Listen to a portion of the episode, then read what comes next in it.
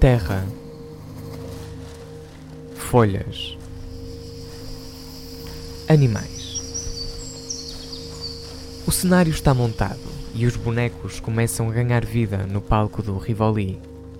Está de volta o Festival Internacional de Marionetas do Porto. É a 33 edição e a última com o tema Ciências e Políticas da Matéria Animada. O conceito deste ano é o Mistério da Vida. O diretor artístico, Igor Gandra, explica a abordagem.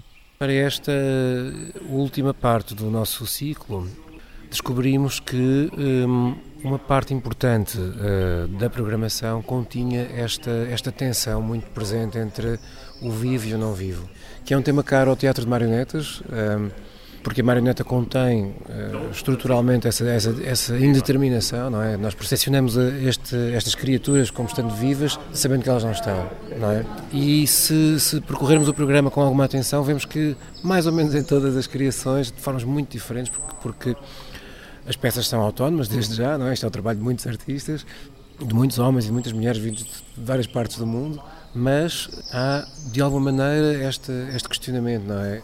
Igor Gandra, diretor artístico. A ideia de tensão entre o vivo e o não vivo está presente desde o primeiro espetáculo. Still Life, nove tentativas para preservar a vida, marcou a abertura do festival na sexta-feira, 7 de outubro. A peça da companhia eslovena Ljubljana Puppet Theatre dá vida a coelhos embalsamados. Tine Grabnar foi um dos artistas a abrir o festival. Este espetáculo não é muito usual e por isso não tem uma história linear. Basicamente, o que vemos à nossa frente são cinco cenas diferentes que tentam recriar a natureza. Ou seja, à nossa frente estão uma espécie de cinco recortes da natureza que estamos uh, a dar a conhecer. No palco estão nove coelhos coelhos reais que já estiveram vivos e que estão agora mortos e que os animadores trouxeram de volta à vida.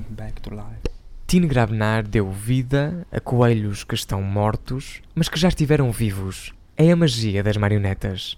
A companhia eslovena faz parte de um grupo de sete companhias internacionais que participam na edição deste ano.